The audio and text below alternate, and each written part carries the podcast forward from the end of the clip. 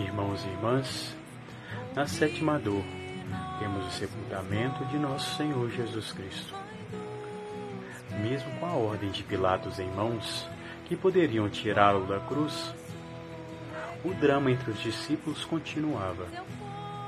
Onde enterrá-lo?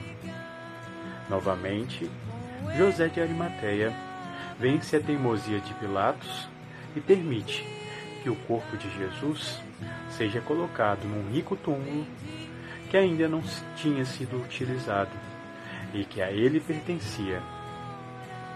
Voltando do Calvário, com a ordem de Pilatos para o sepultamento, eles contam tudo aos discípulos e a Maria, sua mãe.